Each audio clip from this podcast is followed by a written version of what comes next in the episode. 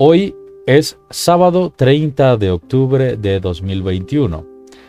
Celebramos la memoria de Marcelo mártir del siglo I y estamos en la semana 30 del tiempo ordinario.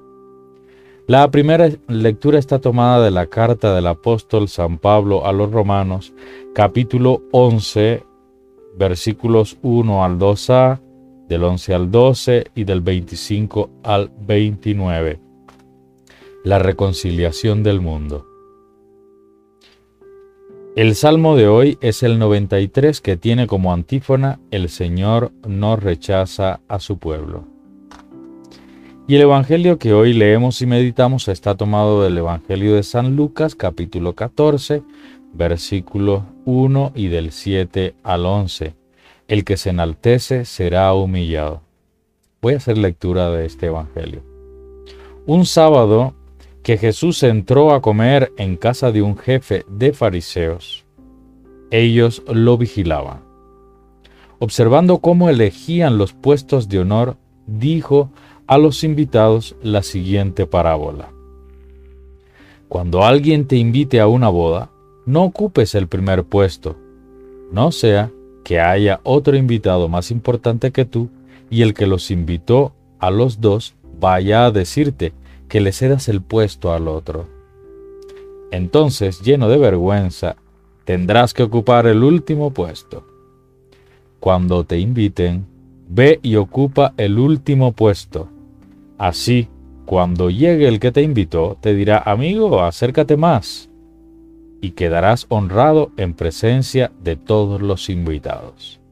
Porque quien se engrandece será humillado, y quien se humilla será engrandecido. Esto es palabra del Señor. El comentario de hoy es el siguiente.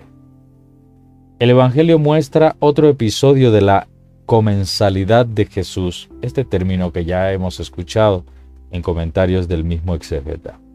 Allí Jesús cuestiona la institución farisea por su propia por su poca autocrítica y su mezquindad, producto de vivir las apariencias.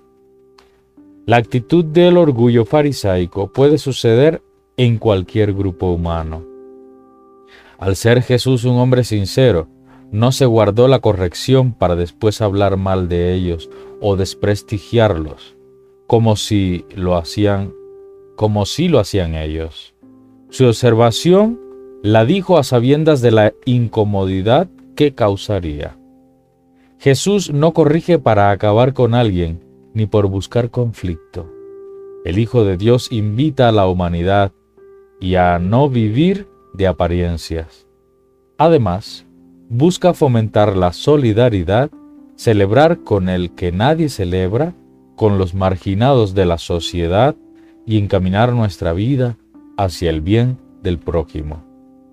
En nuestras relaciones, ¿prevalece el cálculo o el dar sin esperar recompensa? Cuando compartimos con nuestro prójimo, ¿tenemos la disponibilidad de dar todo lo que somos? Hasta aquí la lectura y reflexión del día de hoy.